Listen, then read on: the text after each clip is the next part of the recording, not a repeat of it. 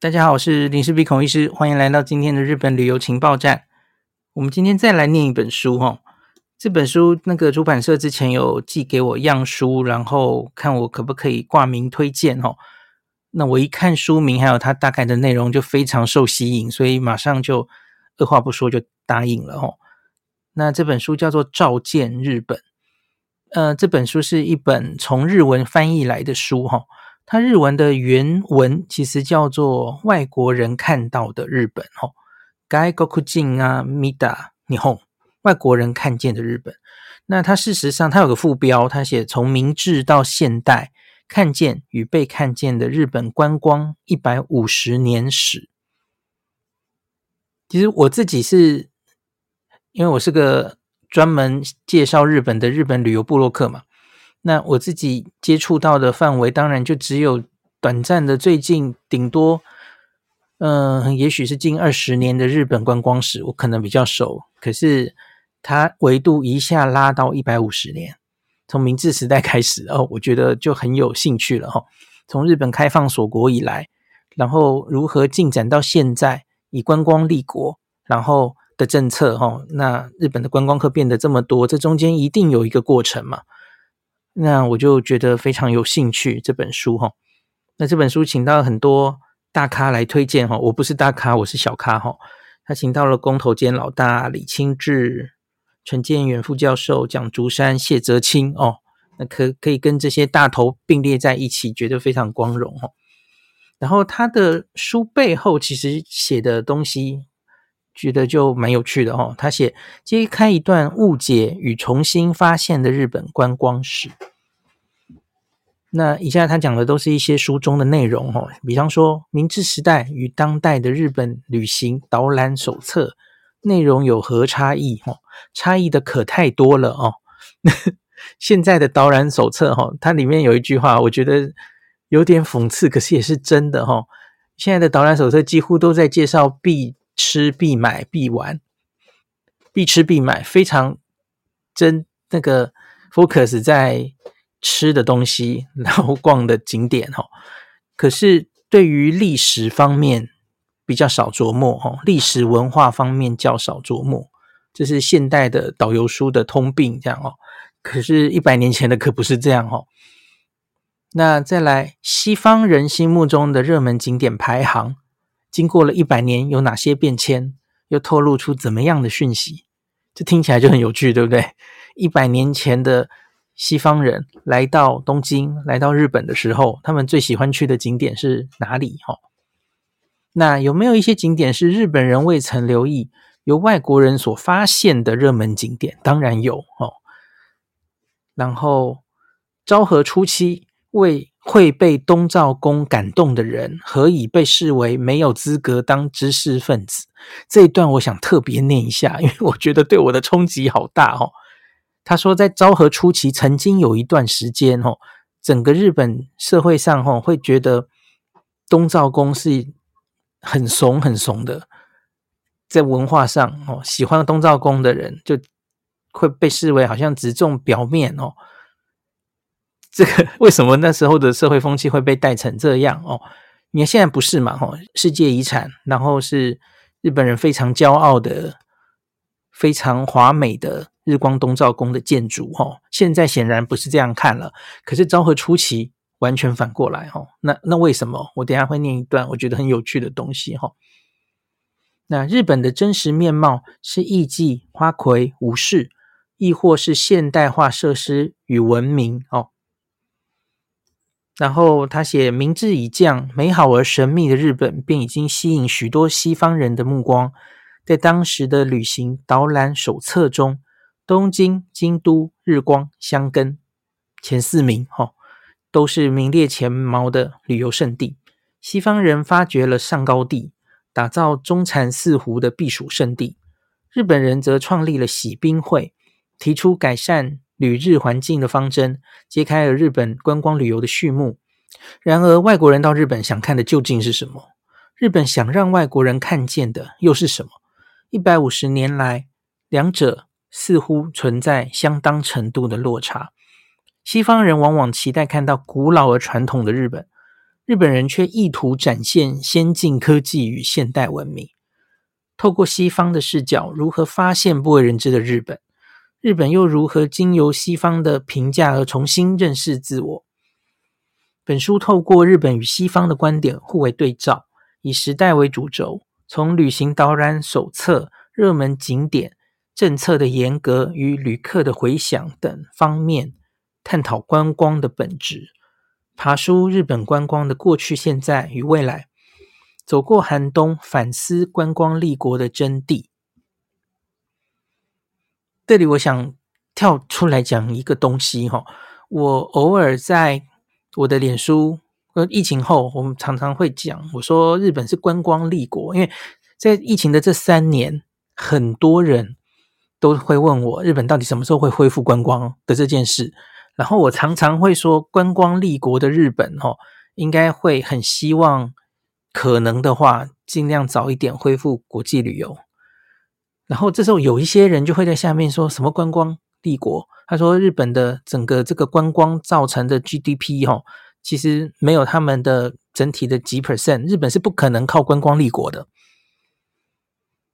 那你看这本书，你就会被打脸了哦。这这本书会告诉你说，日本从多久以前他们的政策就直接写出观光立国这四个字。你请注意，观光立国是一个目标啊。不代表它其实现在已经可以完全靠观光了，就像欧洲的某一些国家，那个它整体的观光占它的整体的那个人民 GDP 的比例占得非常高非常高，那是已经观光立国的国家。可是日本是希望自己可以朝这个方向哦，所以还是不太一样的。可是。日本的确是非常用心的在做这件事情哦，而且不是这几年才在做。这本书其实都有把它的历史写出来哈。好，然后我们来看一下作者的序哈。诶，我们需要先介绍一下作者，不然大家不知道这个是什么样的人写的哦。这个作者是日本人，叫内田宗志。那他一九五七年出生于东京，毕业自早稻田的早稻田大学的第一文学部，主修心理学。他曾经任实业之日本社的经济杂志记者，旅行导览手册系列总编辑，所以你看，难怪他会写出这样的书哈，比较古代跟现代的旅行导览手册哦，因为他根本就做过这件事嘛。离职之后，他成为自由文字工作者，针对日本国内旅游、铁道、地形散步、天然灾害等主题搜集资料并撰稿文章，散见各杂志。他的主要著作有。东京铁道遗产一百选，感受地形的站名秘密，然后关东大地震与铁道等等哦。好，你大概了解作者的背景了哈。那我他在日本的亚马逊书店哈获得读者的五星好评。那我念一下这个日本读者们他们留的一些心得哈。明治时代到现在一百五十年来，外国人来到日本，想要追求的究竟是什么？日本人想要展现的又是什么？书中从魅力的落差与外国人重新发现日本等角度切入，俯瞰近世近现代的日本观光旅游史，是思索观光未来时必读的一本书。所以我才说，以我的职业来说，这本书我要好好的读，对不对？虽然我对现代的观光旅行没有太大兴趣，却对战前的日本帝国与战后的昭和日本有所憧憬。这本书从崭新的角度切入日本史，非常有意思。本书运用丰富的统计资料，详细阐明幕末到现代外国人到日本旅行的情形，内容十分扎实。虽然是高水准的作品，但由于作者本身担任过旅行导览手册的总编辑，因此读来一点都不艰涩，可以一口气读完。透过本书的历史视角，可以了解日本观光的严格跟发展，但并非从中获得实务经验，而是借由关照历史，进一步思考未来日本观光立国应该走的方向。虽然我不是旅游业者，但读了这本书，却有一种豁然开朗的感觉，十分推荐。尽管日本自明治以降，并以观光立国为目标，观光与民间都致力于招揽外国观光客，但本书却提醒了我们：不管在哪个时代，外国人想看的日本，跟日本人想让外国人看的日本，往两者往往背道而驰。再加上近年社群媒体推波助澜，连日本人平常不会留意的地方，都有大批外国人造访，导致彼此的认知落差越来越大。对于今后将逐渐增加的外国观光客，日本人该如何宣传、如何应对，是这本书揭示的一大课题。好，最后一个心得，全书以日本人的视角与外国人的视角，过去、现代为主轴，交映对照，非常出色。尤其第一章跟第五章截取相异的旅行导览手册互相比较，特别有意思，推荐给对日本观光感兴趣的人。好，那针对今今天这一本是到台湾来嘛？吼，台湾版序。他这本书其实是在疫情前完成的哦。那现在疫情后的今天，他中文版然后在台湾上市。那作者特别为了台湾版上市写了一个序哈。他写本书讲述了近一百五十年来到日本的外国观光客如何看待日本。呃，我我跳一下好了哈。第一章到第七章按照时代顺序讨论了这些议题，在最后的第八章则讲述。到这个二零一三年左右起，外国旅客人数暴增的现象，并点出了一些问题的症结和建议。那笔者撰写第八章的时候，还是新冠肺炎开始蔓延全球的一年半之前，所以大概是二零一八年哦，也就是二零一八年夏天，当时造访日本的外国旅客持续增加，日本政府还打出了在十多年内要让旅客人数倍增的目标。当时多数人都认为，至少在那几年内，外国旅客的人数必然有增无减。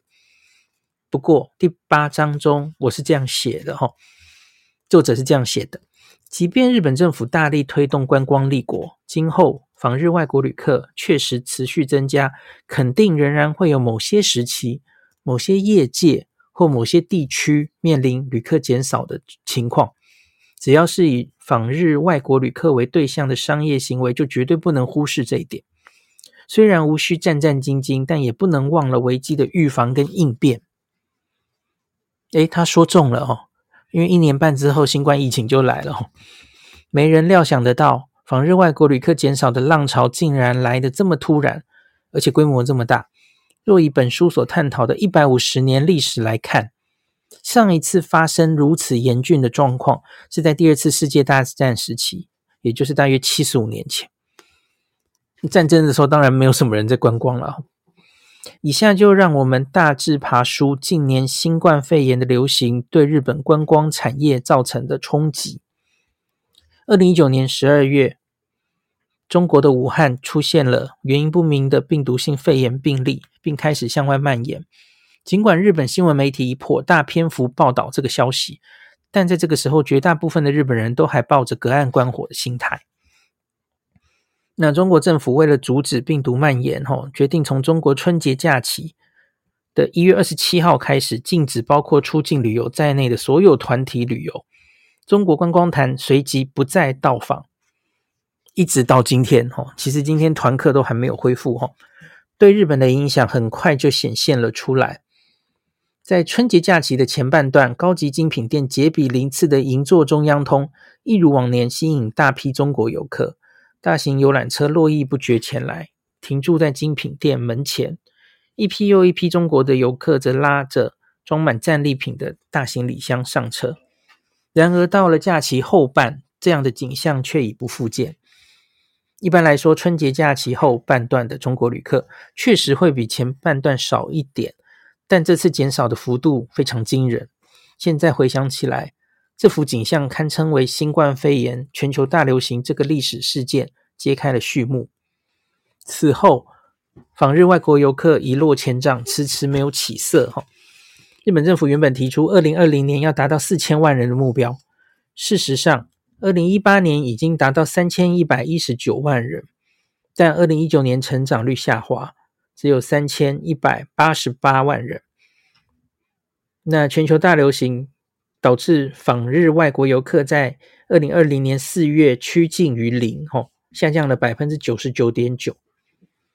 二零二零年只有四百一十二万人，二零二一年二十四万六千人，二零二二年三百八十三万人。这些数字甚至未能达到日本政府在疫情前设定的目标的百分之一。哈，日本国内旅客的人数当时也大量减少。好。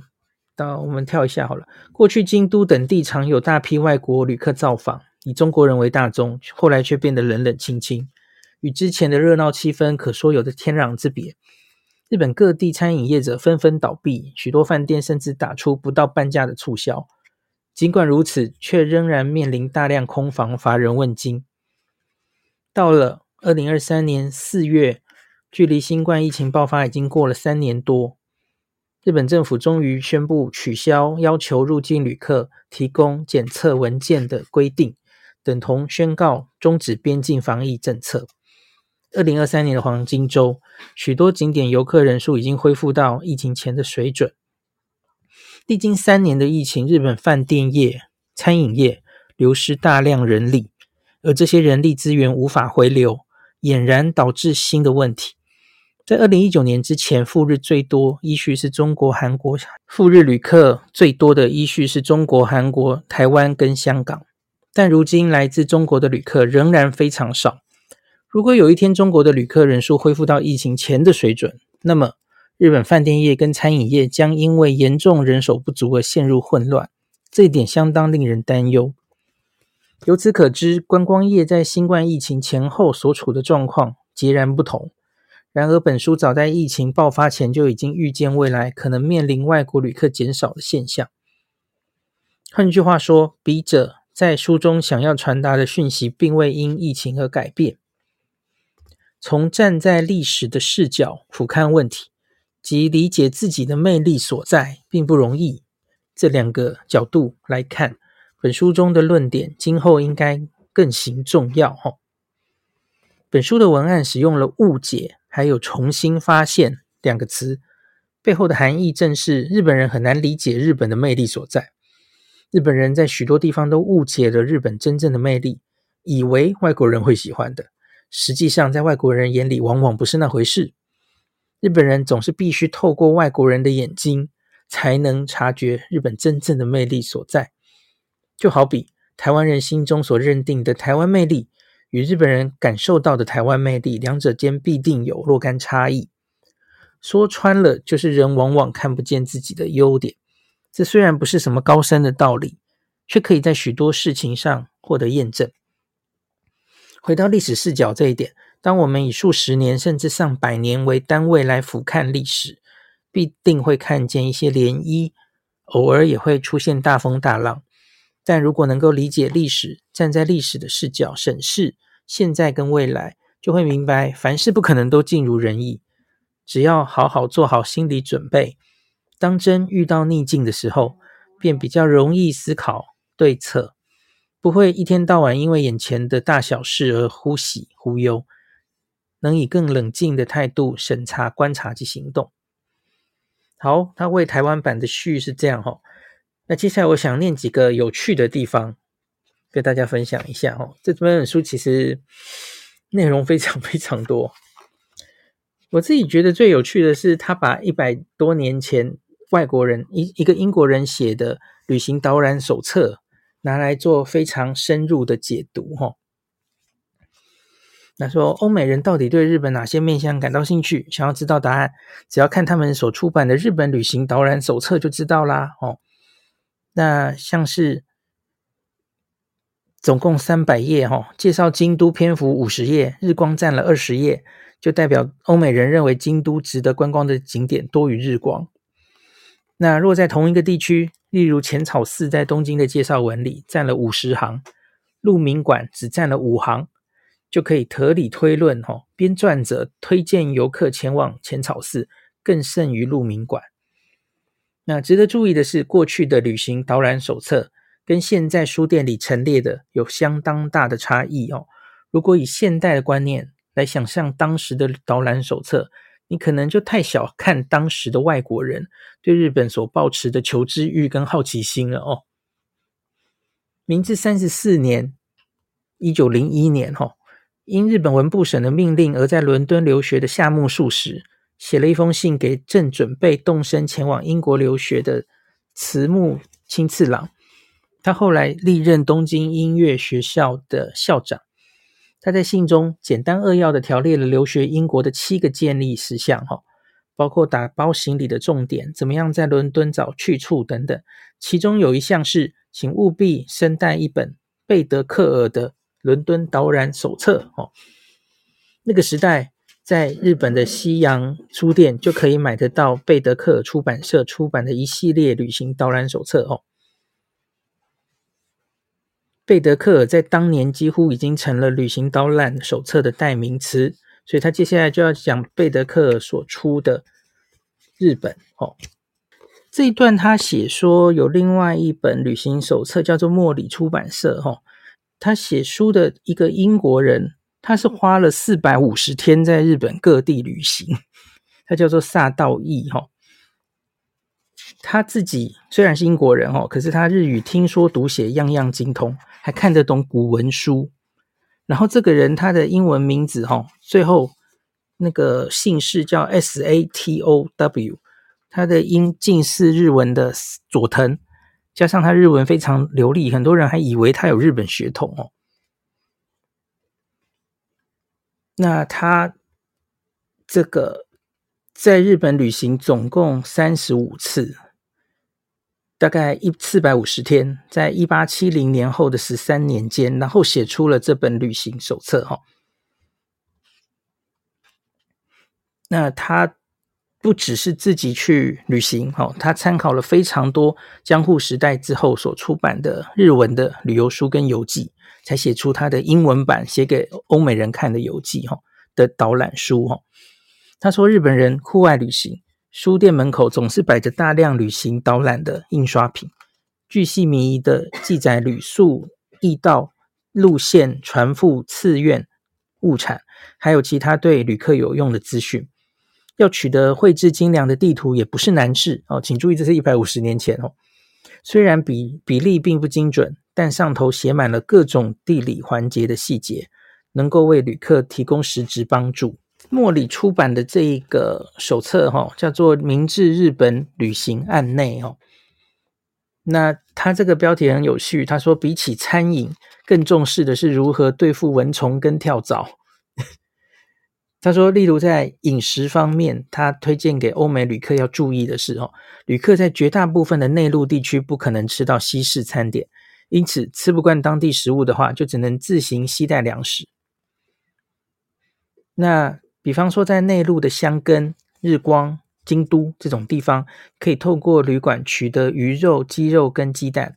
酒类的话，符合个人口味的葡萄酒并不容易入手，因此最好自备。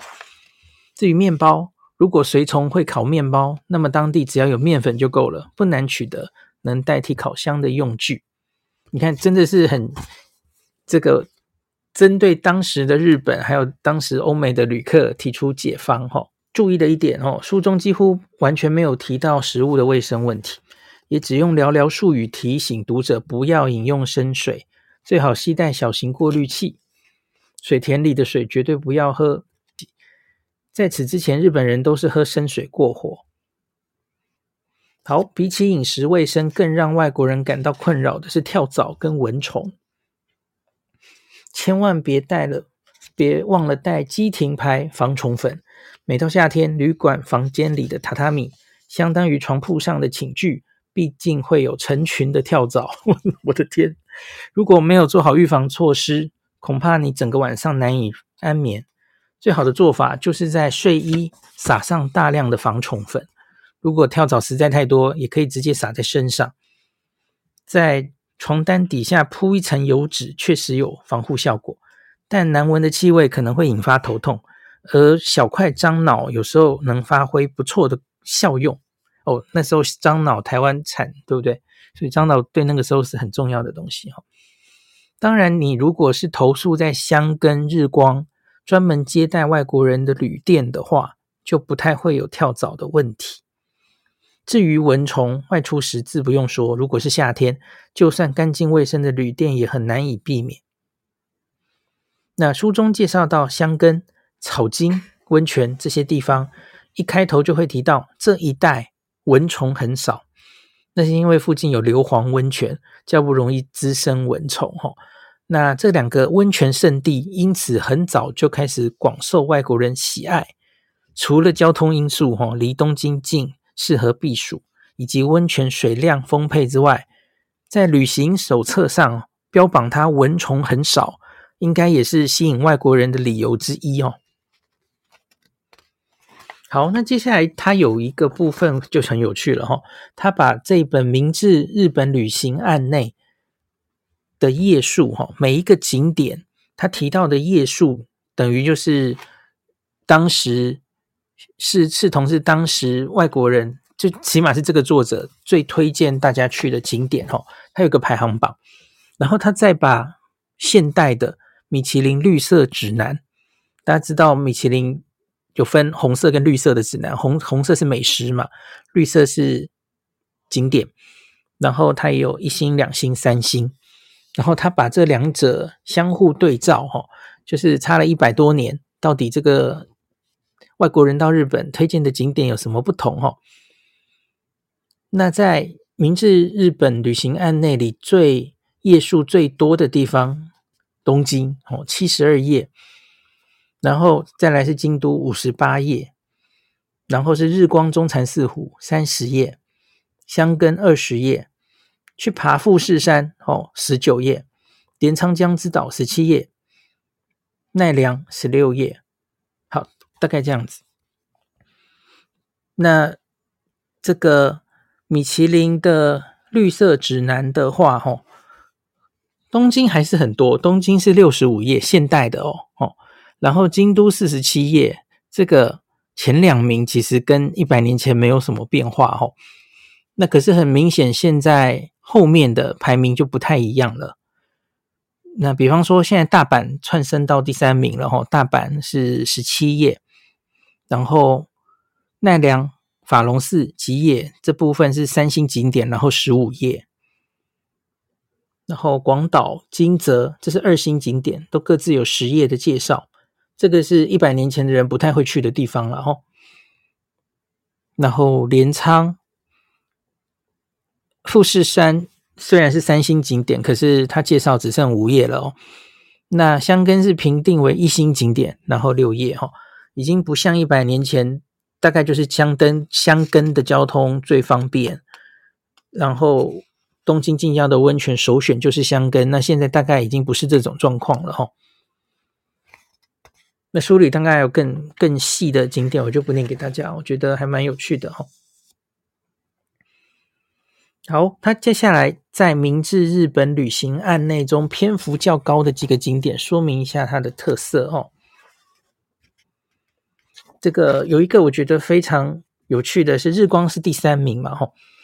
那可是日外国人为什么喜欢看日光？有一个你们可能都想不到的原因，吼。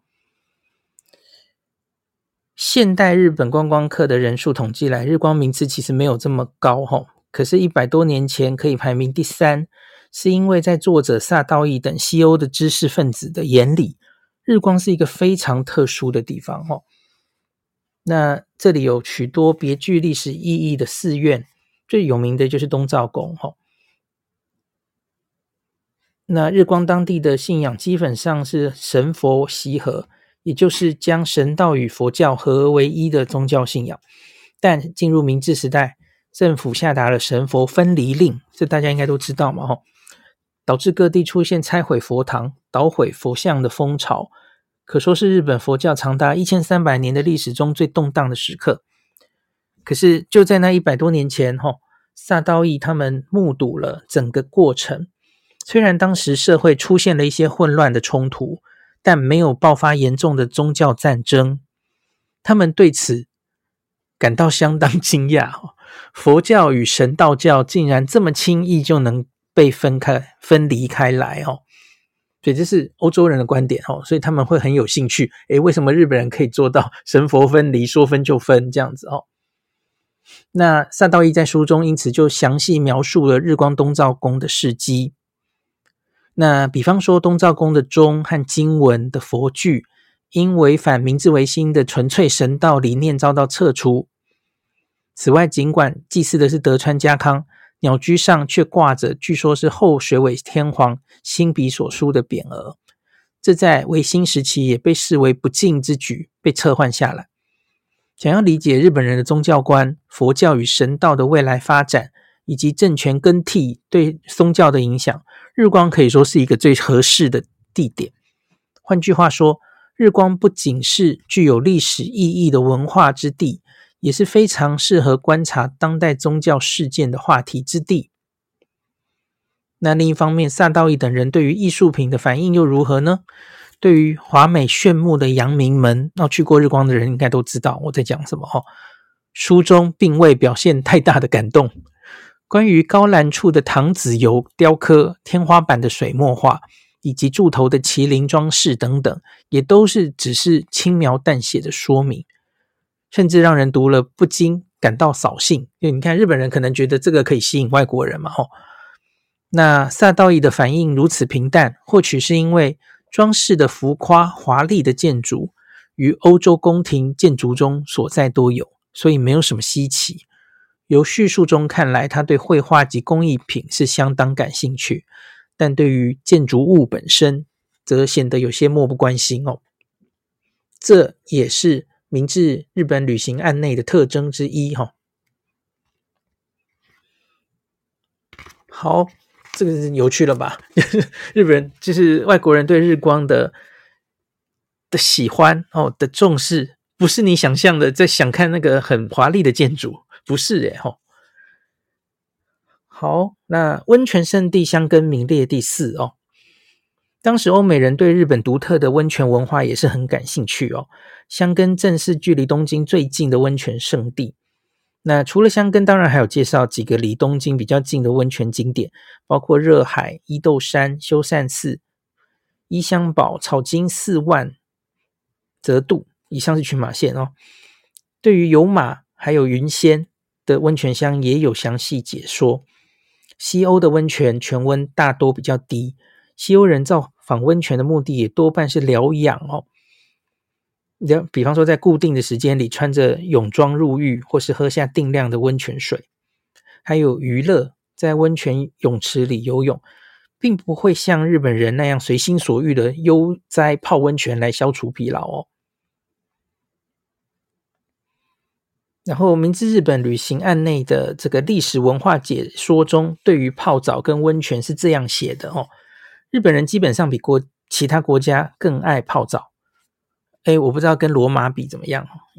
意大利人、外国人大多洗冷水澡，日本人却会用摄氏三十九到四十四度的高温热水泡澡。第一次泡热水澡的欧美人刚开始都会难以忍受，但是习惯了热水跟热水浴之后，就会开始领略冬天泡澡的舒畅，即使连夏天也会觉得神清气爽，从此爱上泡澡这样子哈。针对东京本身，他也有把。我们刚刚说东京是第一名嘛，那可是即使是去东京，他看的景点以前跟现在也是大相径庭哈。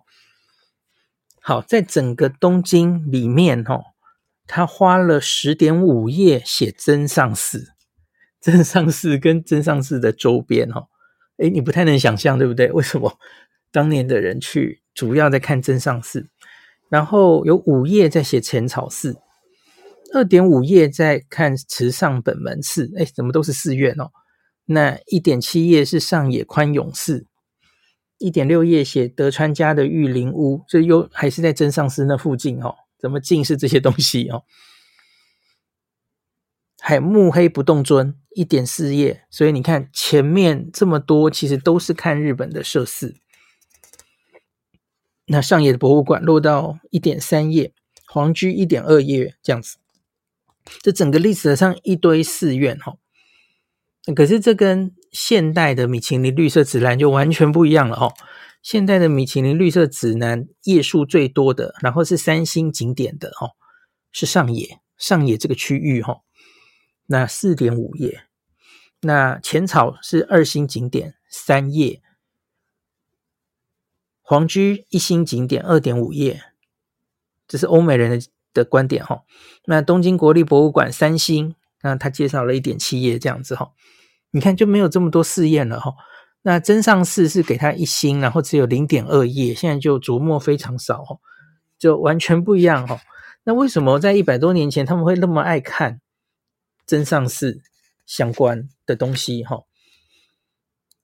那真上寺跟第四名的上野宽永寺都是德川将军家的菩提寺，前者埋埋葬了包括二代将军秀忠在内的六位德川家将军，后者则埋葬了包括四代将军家纲在内的七位德川家将军。据说德川将军家是担心都在同一间寺院的话，会造成权力过于集中，所以才将菩提寺分成两间。上野宽永寺是幕末的上野战争中张义队坚守的地方。当时大伽蓝因为新政府军的攻击而惨遭焚毁。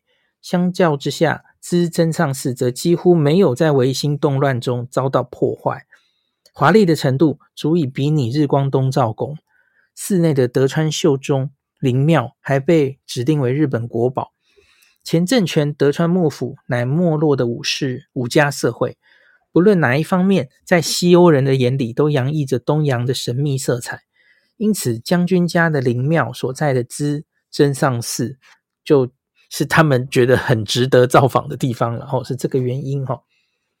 可是呢，资真上寺在一九四五年太平洋战争期间遭受空袭，许多建筑物因此化为灰烬。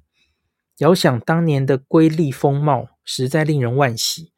书中提及依序参观号称日本工艺精粹的每一座将军灵庙，哈，一步入第七代将军家祭的灵庙拜殿，便不禁赞叹，宛如正在燃烧般的晶亮亮金配色与精致华丽的唐草花纹交织出辉煌之美，令人眼花缭乱。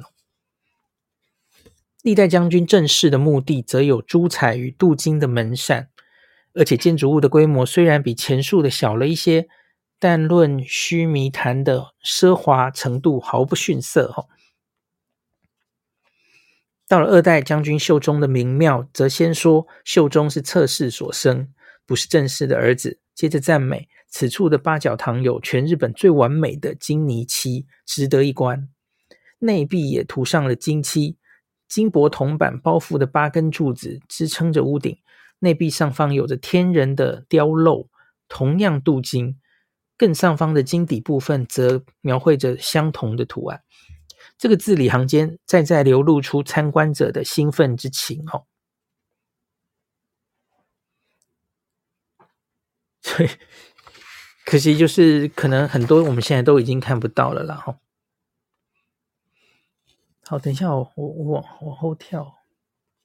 OK，好。下面一个标题叫做“对西洋建筑不屑一顾”。书中介绍的景点虽然以寺院神社占多数，但也介绍了不少风光明媚的自然景点，像是二子玉川的多摩川可以钓香鱼，在号称东京最佳观景台，诶，当年没有什么高建筑哈，那它有一个周琦骈天展望台，可以远眺东京湾跟富士山、箱根群山。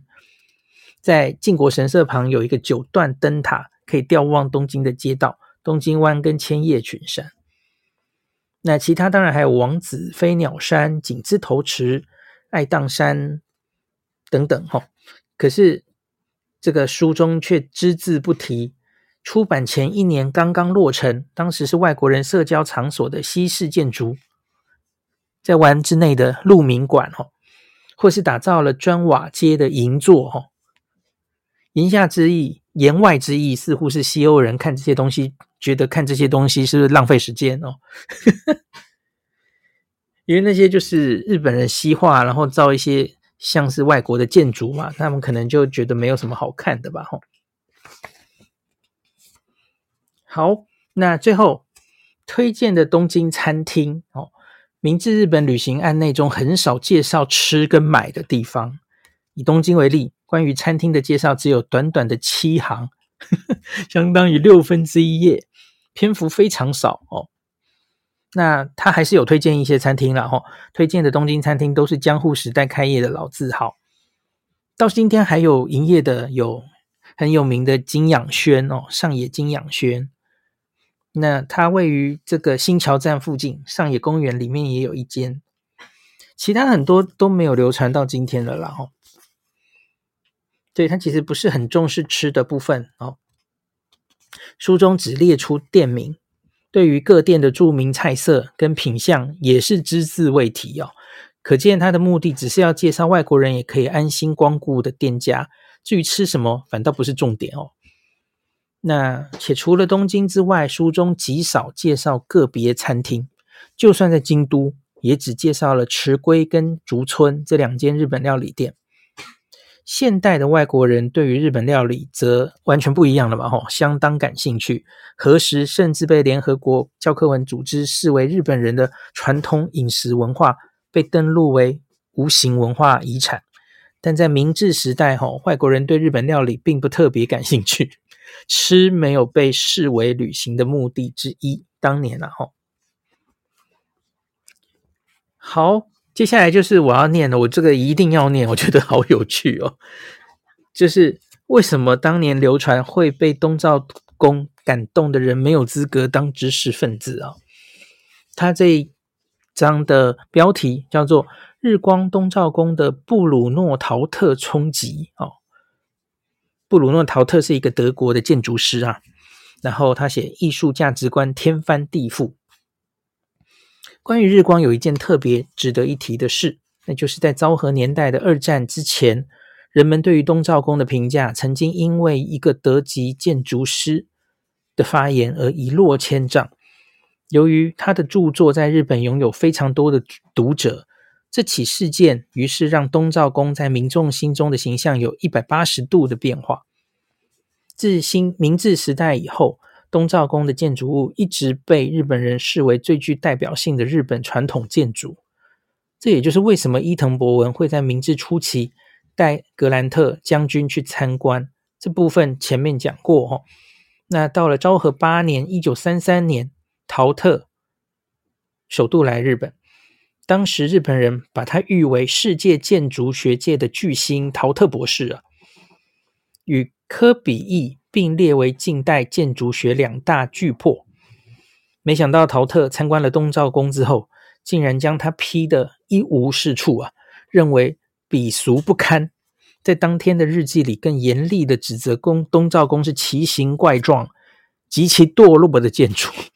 甚至在后来出版的《日本的美的再发现》中表示：“哦，这里没有伊势神宫那种单纯的结构，也没有最极致的倾城。”看不见素材的清净，也看不见调和之美，不具备建筑所应具备的任何意义，取而代之的仅是过度的装饰与浮夸之美。你有没有很意外？为什么一个外国人可以这么严厉的批评东照宫？你更意外的是，当时的日本人买单呢？我们继续看哦，如此严峻的批评，简直像是与东照宫有不共戴天之仇啊！站在现代人的角度来看，实在难以理解他为什么要用这么激烈的措辞来贬低东照宫。另一方面，他对于和东照宫差不多时期建造的京都桂离宫，他却是赞不绝口。他先是赞美了伊势神宫的白木建筑，指它不带一丝一毫违反人性的轻浮要素，结构单纯但条理分明。更声称这庄严建筑物可以说是当代最大的世界奇迹。那接着他又表示，和伊势神宫相比，桂离宫甚至是有过之而无不及啊。他说，桂离宫当属凌驾一切世界文化的唯一奇迹。等一下，他这个批评跟捧是不是都太夸饰了？比起希腊的帕德嫩神庙，比起哥德式的大教堂。甚至比起伊势神宫，有着更加显著的永恒之美。陶特认为，桂离宫不论是建筑或是庭园，一切要素都有着卓越不凡且不落俗套的自由精神，并斩钉截铁地表示，日本的建筑文化水准不可能再高于桂离宫，也不可能再低于日光。是什么话？哎呦天哪，简直像是为了强调桂离宫的伟大，故意拿东照宫来当做负面教材的范本。不同于京都其他知名的寺院神社，在陶特大家赞美之前，桂离宫很少受到人们关注。就连《明治日本旅行案》内刚刚讲的那本书哈，也不曾提及这个景点哦。没有人料想到，这默默坐落在京都西郊的建筑物，居然是世界奇迹啊！号称世界级建筑大师的陶特，竟然为他留下感动的泪水，赞扬桂离宫之美。让全日本的知识分子都吓得合不拢嘴。不过，比起桂离宫，陶特的发言对东照宫造成的影响更大。在日本文化论领域作著著作等身的历史学家会田雄次，曾经针对当时的时代氛围提出以下的看法：明治末年以前，日光东照宫一直是日本建筑的典范，但在进入昭和年代之后，日本人对于东照宫那种过度装饰的风格，隐隐产生一些反感。这股反感逐渐累积，终于因为陶特的发言而爆发出来。大家甚至认为会被东照宫感动的人，没有资格当个知识分子。可以说，整个日本社会因为受了陶特的影响，而盛行了一股风气，认为会被东照宫感动的都是鄙俗之人。能够理解桂离宫之美的，才是真的知识分子。诶，这个我岔题一下，其实这个社会日本文化论的学家提出来的意思，好像不只是被陶特影响吧？他的意思可能是原本大家其实已经累积了对东照宫其实有一些反感的情绪，然后是陶特只是把它说出来，对对不对？应该是这个意思嘛？可是。我觉得好像不是完全只是陶特的影响了哈。那我们来看一下作者的解读哦。作者说，常有人说，日本人一旦被欧美人称赞，就会把原本没有自信的东西视若珍宝；相反的，一旦受欧美人批评，就会把原本觉得不错的事情弃入敝屣。针对这一点，小说家兼文艺评论家中村真一郎也曾经指出哦，昭和一零年代知识阶级的精神结构是。不管西洋人说什么，大家都会争相附和。东照宫的阳明门那样华丽的雕刻，确实给人一种暴发户的庸俗感。相较之下，桂离宫的书院则显现出一种洗尽铅华、返璞归真的成熟韵味。陶特旅居日本三年半，他期间不断的写作跟演讲，所以他影真的影响力蛮大的哦，在日本拥有广大的读者群。他的第一本著作《日本》，历经多次的翻译，后来更收入在岩坡新书系列《日本美的再发现》之中。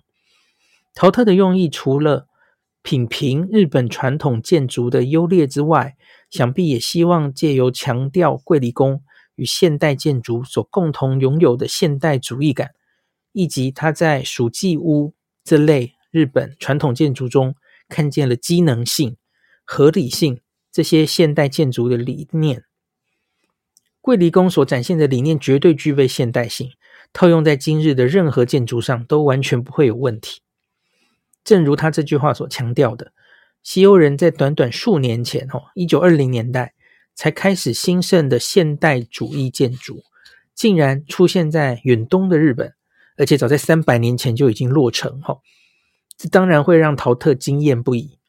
正因为这个意料之外的新发现，他才会如此激动吧？如果不是亲眼目睹充满现代主义感的桂离宫，想来陶特也不至于把东照宫 批评的体无完肤。这么一想，实在不禁让人为东照宫掬一把同情的眼泪哦。不管外国人或日本人对事物的看法，都会受到时代风潮的影响哦。日本二战之后出现了各式各样的论道论调哈。但几乎不太有人毫无条件的接纳陶特的说法了哈。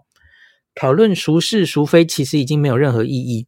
人们对于同一座重要建筑的评价两极，不是什么罕见的事。东照宫这件事最大的意义，在于日本人对于东照宫的评价，因为一名外国人的发言出现天翻地覆的改变。之所以如此，也关乎时代背景。时代背景不同哦，这个重要的因素。首先，当时的建筑界正值现代主义方兴未艾的时期，在日本负责接待陶特的，正是在建筑上力求现代主义表现的日本国际建筑协会。现代主义在当时是新兴流派，它排除装饰的设计理念，常常受到传统流派批评。但它总会以过度装饰是落伍的象征来反击。当初陶特访日，对协会来说正是一个绝佳的机会。协会立刻招待他参观桂离宫，不外乎是希望他赞扬其中隐含的现代主义理念。果不其然，陶特也说出了他们想听的话。哦，其次，当时刚刚爆发满洲事变，日本即将进入战争。举国充斥着爱国式的日本文化论，此时陶特的主张正符合日本人对于呃极进瓦比萨比思想的偏爱，所以当时的日本人才会对陶特所说的话照单全收。在国粹意识最高涨的期时期，哈，有个外国人声称以西欧人的眼光来看日本人文化简直是世界奇迹，那么他的著作当然会大受欢迎哦。如果再将年代往后推到昭和十二年，一九三七年，中日爆发战争之后，批评奢华装饰的路线也正符合奢侈是大敌的战时的氛围。哈，姑且不论对错，从对东照宫的毁誉褒贬可以看出，同一样事物的价值会受到当前社会状况影响，这一点相当相当值得深思。哈。好，接下来我刚刚有讲这个所谓的观光立国是什么时候开始成为国策的呢？哦，在昭和五年（一九三零年四月）哈，日本政府设立了国际观光局，作为铁道省的外部单位。虽然过去也曾经有过喜滨会、日本观光处这些负责招揽外国旅客跟中介旅游业务的组织，但国际观光局。却是首次成立的政府机关，哈。从这个时候，招揽外国旅客终于正式被视为国家的政策，哈。然后，第一次世界大战之后，法国、意大利、瑞士等观光先进国家都积极扩大推广它的观光，以作为重振经济的关键手段。战争一结束，并立即着手新设或整编负责招揽外国旅客的机构。那日本的政府起步晚一点，但后来也提出了以观光业来平衡贸易收支的方针，并创设国际观光局，这就是现代日本所称的观光立国的概念。哦，好，所以这个最早最早是一九三零年。那我们继续往后看吧。他接下来有已经到最后一段的时候，他是有讲一下从二零。一四年以来，为什么观光客忽然突然冲起来？哈，为什么外国观光客会在二零一三年之后暴增？一般常见的说法是受到日币贬值的影响。哈，当时对美金的汇率哈一比八十，可是它在二零一五年一路跌到了一比一百二哦，所以就是等于只要三分之二的价钱就可以买到日本制的产品。那现在当然跌得更多了啊。那他说，可是从二零一六年起，日币开始渐渐回升，访日人数却持续攀升，可见汇率虽然对于旅客人数增加有相当因素影响，却不是最关键的因素。哈，好，这最后已经是书很后面的一段哈，他写各地观光公害所引发的规矩及道德议题哦。近几年由于旅日外国旅客大量增加，观光公害。成了备受重视的热门议题，交通阻塞、违规停车、乱丢垃圾、制造噪音、侵犯居民的隐私等等哦，这类因为观光客暴增对各地居民造成的危害，都是观光公害哈。那在东京、京都、大阪这类的外国观光客大批造访的都市，饭店总是客满，一房难求，费用也逐年攀升。相信这一点让许多日本人都感到有些困扰。那在京都，只要行经观光景点的公车，总是挤满了外国旅客。据说有些地区的老人家想搭公车到医院看诊，都觉得相当不方便哦。二零一七年的春天，京都决定停办多年来早已成为惯例的奇缘白川消音点灯活动。理由是赏花的观光客实在太多，没有办法保证所有人的安全。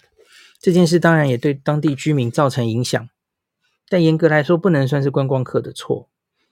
另外，发生在温泉的纷争也时有所闻，许多外国人并不清楚泡温泉的规矩，可能会把毛巾放进浴池，没有先冲淋身体就进入浴池，或是大声嬉闹。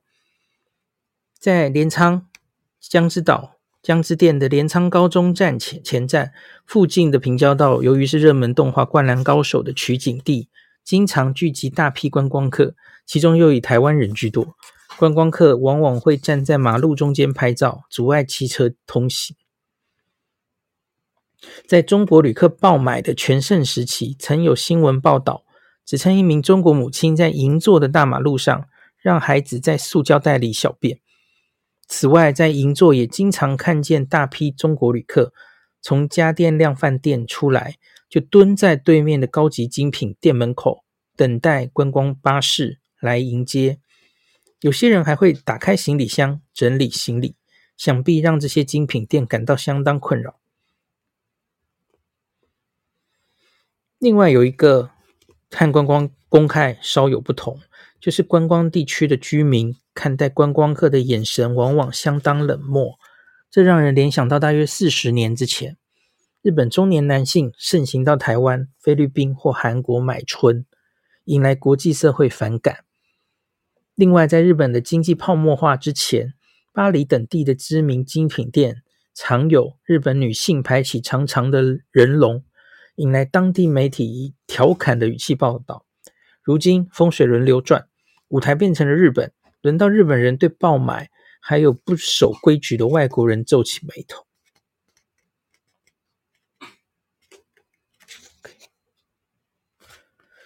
好，假使观光客没有违反任何规矩跟道德，哈，那就只能在施政面上寻找解决观光公害的方法。日本政府当时定下，二零二零年之前让访日外国旅客达到四千万人。可是地方上的政策却老是慢半拍，甚至毫无作为。这方面的问题如果不尽快设法解决，民众的不满也许有一天会爆发。哈，比方香港就曾经发生过拒绝中国观光客的抗议活动，正是最好的借鉴。日本政府应该要善加运用观光厅的预算，以及二零一九年开始征收的出国税。就是国际观光旅客税，哈，尽可能以最快的速度改善这些问题。他他写中国旅客的暴增是双面刃，哈。他前面先举一个例子，哈，二零一七年的时候，那中国旅客前往韩国曾经大减，这其实也发生在日本过了，哈。那因为中国政府是为了抗议驻韩美军部署这个萨德系统的飞弹，所以。那个时候就没有中国旅客去韩国。那同样的状况也发生在台湾。哈，二零一六年之后，那旅客到台湾变少。哈，那当然就是因为蔡总统 当选。哈，这个是我们自己比较了解，这不用讲了。哈，好，那他就说日本必须要以韩国跟台湾的例子为借镜。哈，那。在这他写这本书的时候，中国旅客是已经连续好几年都是第一名了嘛？哈，占了所有旅客的四分之一，那个每一年超过七百三十万哦。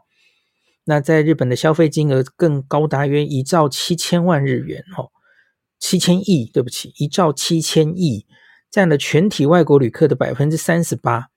如果中国旅客因为任何原因锐减，诶，他完全说中了哦，即使到现在还没有恢复嘛，吼。不仅旅游业会遭受打击，整体日本经济也会受到影响哦。在爆买最巅峰的二零一五年，每一个中国旅客在日本平均消费是二十八万日元哦，其中购物就占了十六万日元。由此可以看出，中国旅客的购物意愿远高于其他国家的旅客，因为其他旅客大概其他国家的旅客购物金额大概就是落在三到四万左右哦。美国、英国甚至只有两万哦，韩国旅客也是两万。那每年春节是旅日的这个中国旅客人数最多的时候，许多公司在这个时候都会开始期待中国旅客的爆买，并预做准备。可是，二零一六年之后，越来越多百货公司都只是空欢喜一场。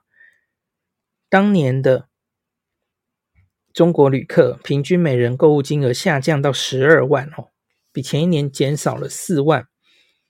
许多大型百货甚至为了因应爆买人潮，大举增设店铺，最后却因为爆买现象迅速退烧，蒙受巨大的损失。那为什么爆买现象会消失？哈，在二零一五年巅峰，后来渐渐消退。主要的理由，他们觉得，第一个，二零一六年之后日币汇率有走升；第二个，中国政府提高了个人进口关税，哈，这是二零一六年四月的事，所以携带输入品相关关税增加，所以中国旅客不再愿意购买高价的名牌，哈，他只愿意购买化妆品之类价格较低的商品。第三个，回流旅客比例增加，所以他就不入不如第一次到日本会买这么多哦。这也可以解释为什么韩国日韩国跟台湾的旅客相对买的比较少，因为我们都不是第一次去了嘛。那中国国内商品品质提升，外国商品引吸引力相对降低哈。那还有一个，中国国内网络购物制度可信度提升，更多民众会选择在网络购物哦。以上这些理由背后还藏了几个重点哦。中国旅客的购物金额跟中国政府的政策是息息相关的。那第二则则观察到，在现代中国旅客的眼里，到日本旅行到底有什么魅力？哈，毕竟你要论自然景观或是历史文化，中国国内的规模比日本更大，更具多样性。因此，日本似乎很难在这方面吸引中国旅客。哈，最常见的说法是中国旅客眼中最大魅力不是文物或景色，而是亲切、卫生又美味的餐厅，以及优秀的店员和物美价廉的商品。哈，好，总之，他就是说，呃，他他有这这这一段里，其实主要就是。要表达中国的旅客，他可能来得快，去得快，有一定的变数哈。那他预期前往日本旅行的中国旅客，在不久的将来应该一定会减少的哈。那当然也有人认为可能会持续增长，毕竟中国有十四亿人口，经济实力还会继续发展。那到底是哪一种预测比较对哈？他不确定哈。那他只是觉得近年来访日的中国旅客暴增，他觉得是不寻常、非常不寻常的现象。那从韩国的例子可以得知，日本的旅游业者基本很难采取任何对策来防止中国旅客突然锐减。关于这一点，就必须先做好风险的控管，吼。不管是中国旅客还是来自其他国家的旅客，今后到底是会不会持续增加？笔者认为，至少以中期的观点来说，一定还会发生各式各样的事件，绝对不会一帆风顺。哦，然而当下需要判，当需要下判断的时候，如果我们能率先纵观历史，深思熟虑，一定能够大大幅提升判断正确的几率。那他建议应该要追求我，我其实，在疫情后也看过类似的言论。而这本书其实是在疫情前一一年半就已经写出来了哈。他写说，应该要追求整体外国旅客人数提升，而不是只想要增加中国旅客。大家可以想象到为什么我我今天想念这本书的这一部分吗？因为这一点对台湾来说，应该也是一样的哈。日本政府必须积极投入预算，以最快的速度解决当前所面临的各种问题。过去的相关会议讨论往往只把焦点放在如何增加消费金额，但解决观光公害问题也同样应该受到重视。哦要增加访日外国人数，也要同步考量观光景点容容纳人数上限的问题。如果想要追求观光立国，想提升外国旅客在日本的消费金额，应该要设法积极招揽外国的富裕阶级前来旅游，拉高每一个旅客的平均消费金额。要注重市场行销策略，哈。除了着重这个东京、京都、大阪这些大都市，也应该要重视地方都市吸引外国观光客的潜力，并加以提升。那如果因为过于松懈，因为访日外国旅客越来越多，过于松懈，没有持续推行政策，哈，旅单一旦减少，要亡羊补牢，往往已经来不及了，哈。那这本书前面有提过，第一次世界大战刚结束的时候，日本旅游业景气相当好，政府却疏于防备，导致后来面临景气快速恶化，就是最好的例子哈。不管你要推行政策或是争取预算，都是在访日旅客增加的时候比较容易哈。反之，当旅客人数减少，社会陷入紧缩氛围的时候，推任何政策都会变得比较困难，因此前述的各项政策一定要看准时机，积极推动。那看起来好像就是现在嘛，哦，现在就是很明显在恢复这样子哈。好，差不多了，大概就这样。所以我觉得这本书哈，观光方面的人很值得好好的来看一下哈。然后看看日本这一百五十年来，他是怎么推展他们的观光的。那跟我们台湾自己现在面临的问题，可能也可以得到部分的答案吼。好，今天就讲到这里，感谢您收听今天林氏璧孔医师的日本旅游情报站。疫情后的时代，孔医师回到旅游部落客林氏璧的身份，致力于推广安全安心的日本旅游。随时为您送上最新的日本旅游资讯。如果你觉得这个节目对你有帮助，喜欢的话，欢迎你推荐给身边的朋友，或是在 Apple Podcast 上面留下评价，也可以留言五星评价，好像每天都可以留哦。行有余力的话，欢迎您赞助林氏璧孔医师喝杯咖啡。如果你想看到更多林氏璧发的日本旅游资讯，欢迎你加入脸书上的。日本自助旅游中毒者粉丝专页，或是我也有 LINE 的官方账号 Telegram、Instagram，这些连接都在 Podcast 前面。我的电子名片里，可以在一个页面就看到我所有的发声管道，都欢迎您加入。那我们就下一集再见喽。